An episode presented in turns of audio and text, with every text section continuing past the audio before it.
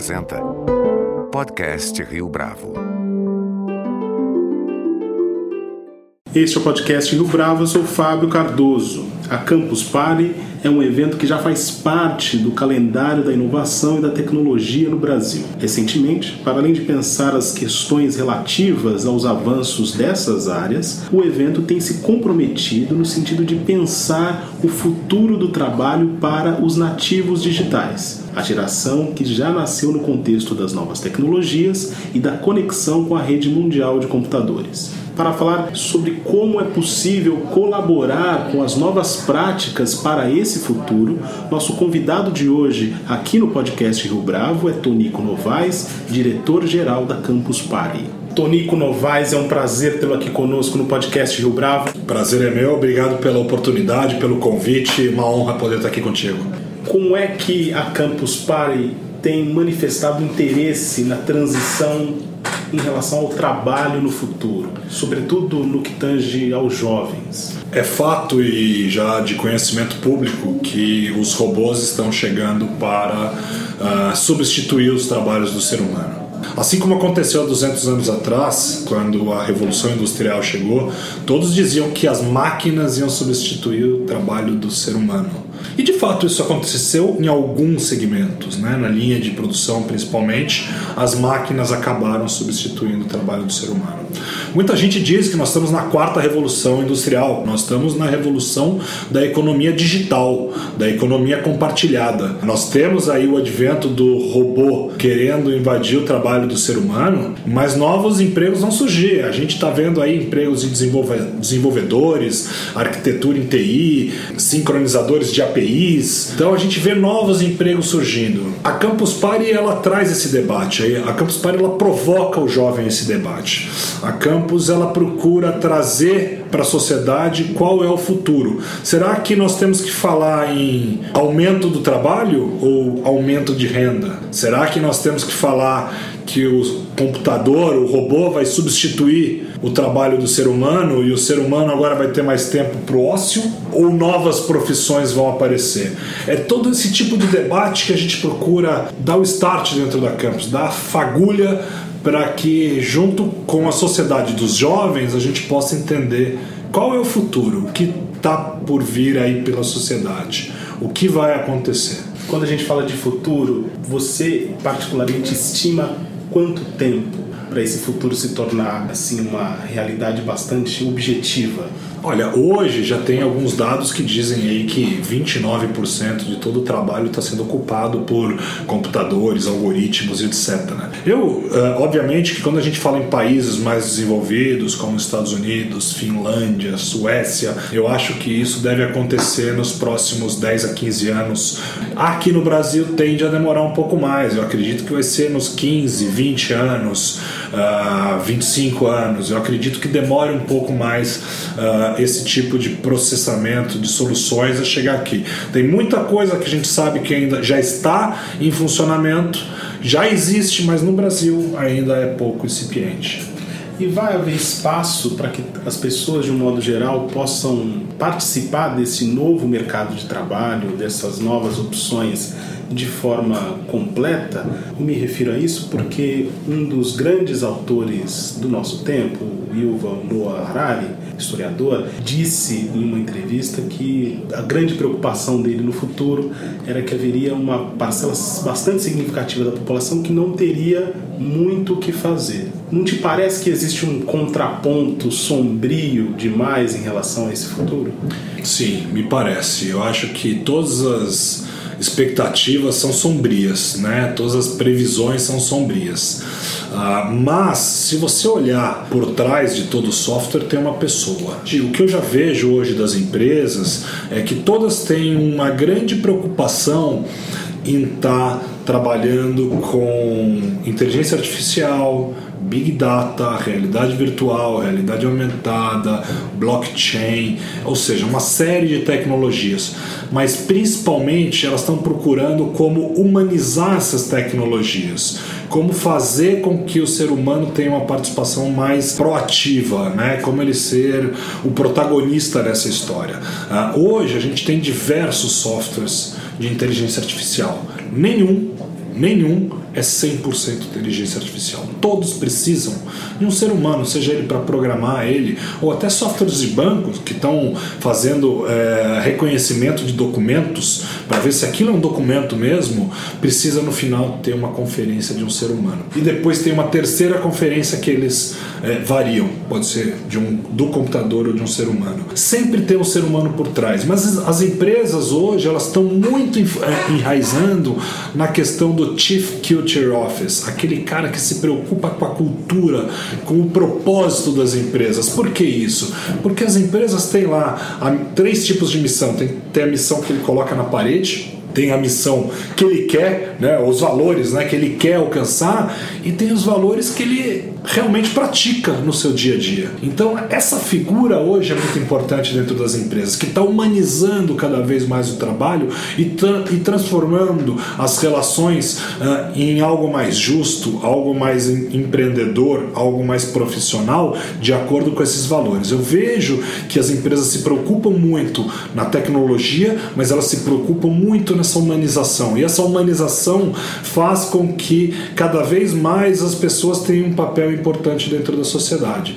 Uh, hoje, além dessa parte do, do da cultura, eu vejo as empresas se preocupando quem é o cara de API, quem é o cara de desenvolvimento de soluções tecnológicas e também quem é o cara responsável por customer experience. Então é, é pesquisas de satisfação de cliente. Sempre tem a tecnologia para atender o cliente, saber o que o cliente quer, mas tem uma pessoa sempre por trás disso ou um grupo de pessoas que está preocupado uh, com isso. Então a minha resposta é sim, acho acho que as previsões são sombrias, mas eu acredito que nós todos, seres humanos, sociedade, nesses debates, vamos encontrar aí soluções para que a gente possa, num futuro, não como o historiador falou, de não termos o que fazer, mas a gente vai trabalhar menos e vamos ter mais tempo para dedicar às nossas famílias. Os jovens já estão adequados a essa nova conjuntura na sua avaliação, pela sua experiência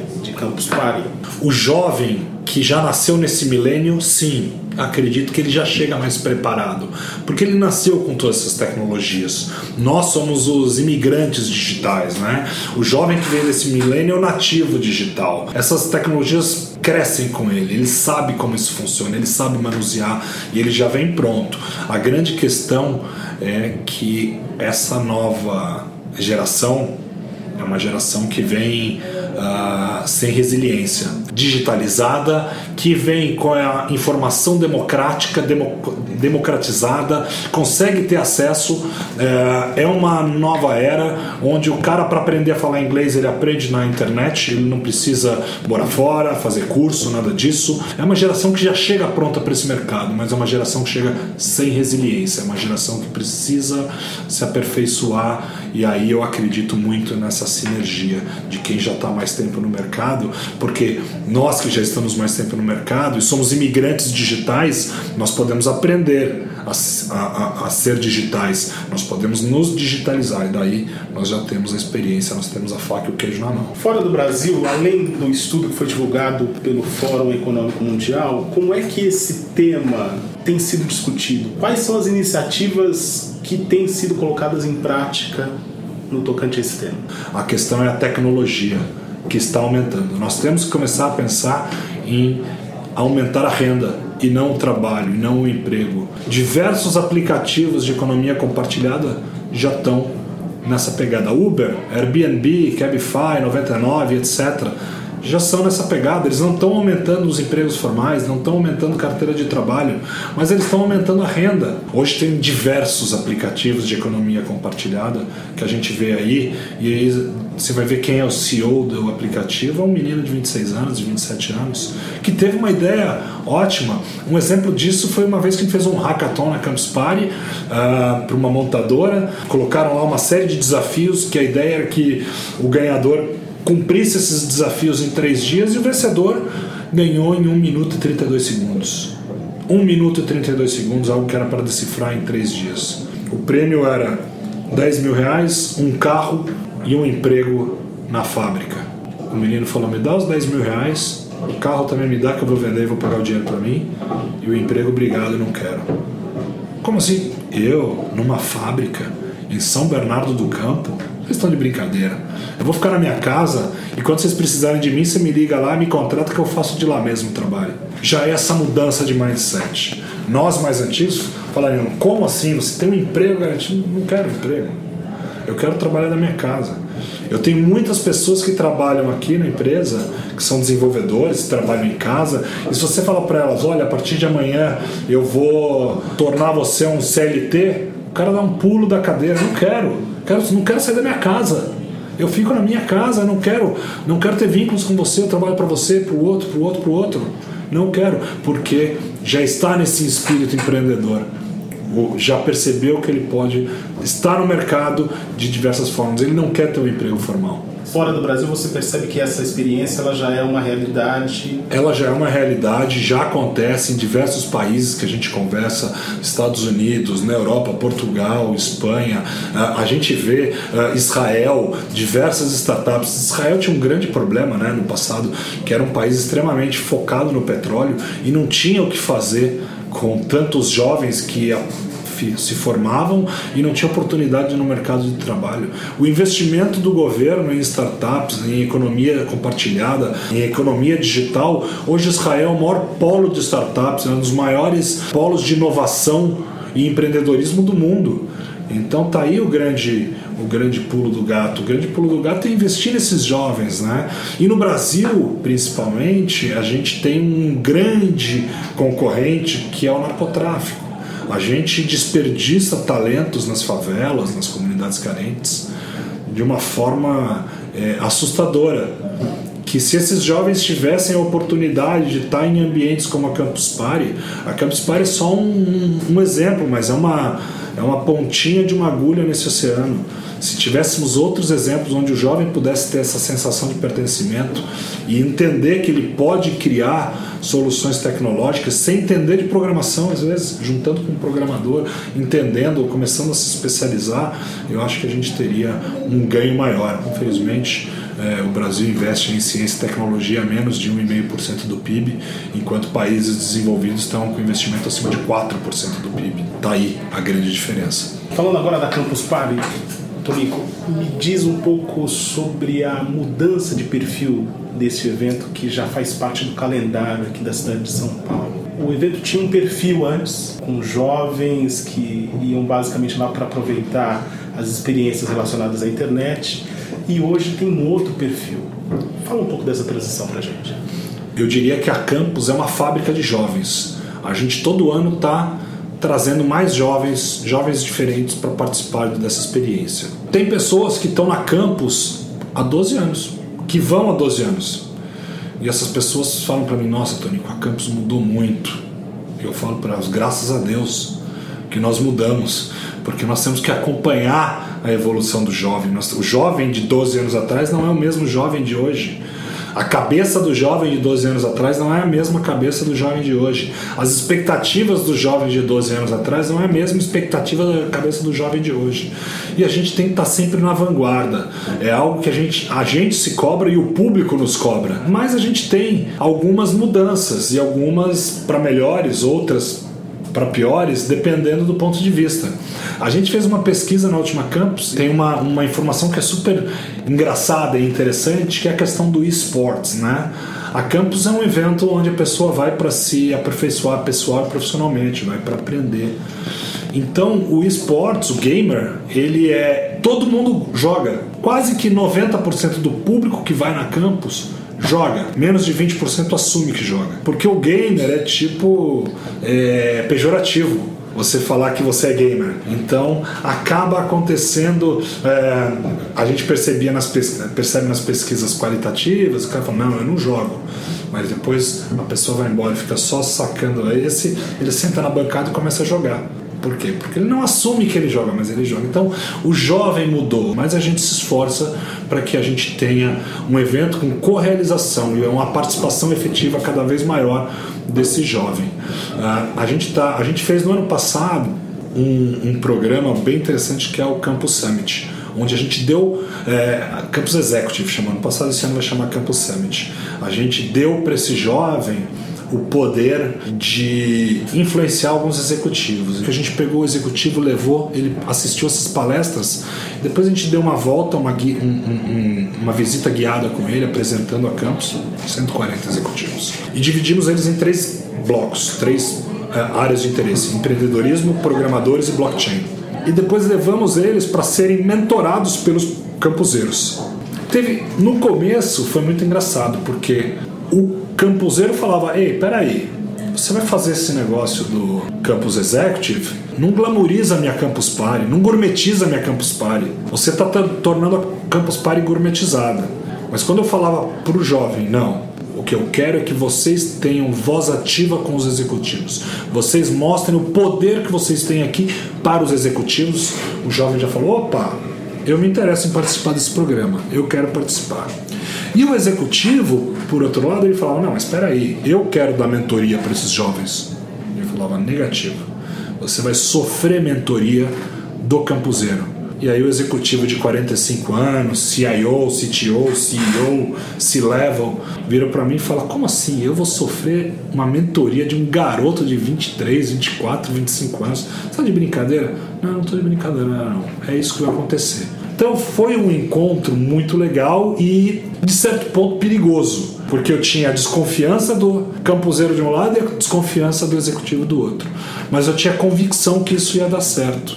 E isso foi muito enriquecedor e muito frutífero. Os executivos que foram já, que, já queriam comprar o ingresso de renovação que a gente nem tá, tinha lançado e nem tinha vendido. Os campuseiros ficaram super interessados. Essa parte da visita guiada mais a mentoria ia durar duas horas, durou quatro horas e meia porque os executivos queriam ficar perguntando cada vez mais. Os caras viram um, um menino de blockchain minerando Bitcoin na hora.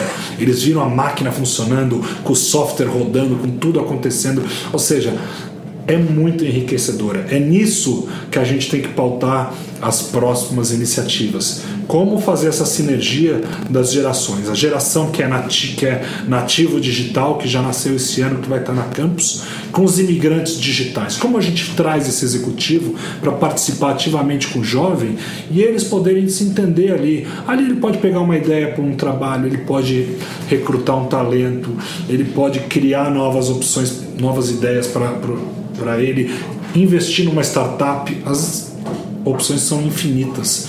Então, foi um trabalho muito interessante para dar voz ativa ao nosso jovem e mostrar que o que a gente tem lá dentro é para jovem, jovens de 18 a 100 anos.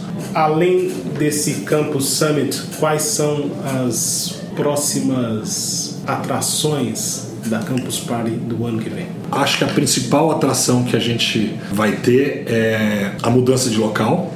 A gente vai agora para um local onde a infraestrutura é bem mais adequada ao perfil do público, né? A gente está saindo lá do AMB, estamos indo para o Center Norte. Pela data que a gente faz, o Center Norte tem um ar condicionado, então isso é algo que é, ajuda a gente com o nosso público. além disso, a gente vai continuar investindo no que a gente acredita que é a vanguarda. Na área de startups, a gente vai começar a investir em novas startups. Antes a gente fazia, dividia em startups anjos e startups uh, mais avançadas. Agora a gente quer um passo antes do anjo, a gente quer criar programas que vão dali sair novas startups para o mercado, pessoas que ainda não têm o CNPJ, que só têm uma ideia e vamos ajudá-los a criar uma startup. A ideia é aproveitar esses talentos para criar novas startups, para dar esse jovem a oportunidade do empreendedorismo de fato.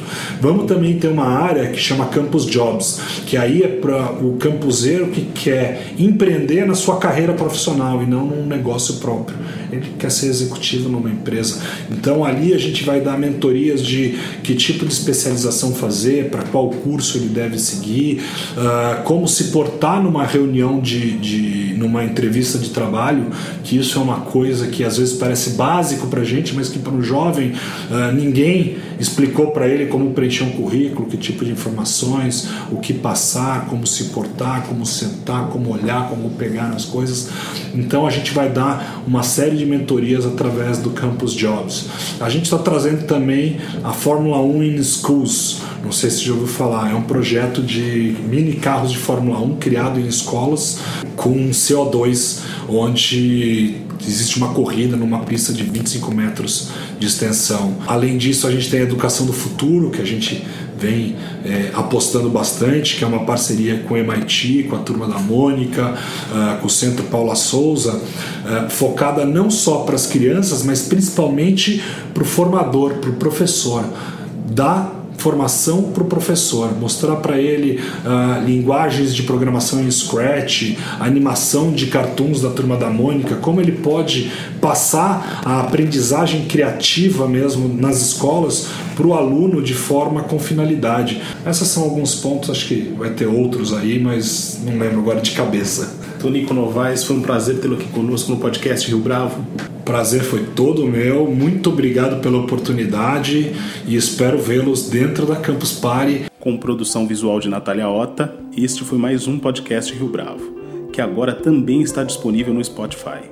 Você pode comentar essa entrevista no SoundCloud, no iTunes ou no Facebook da Rio Bravo.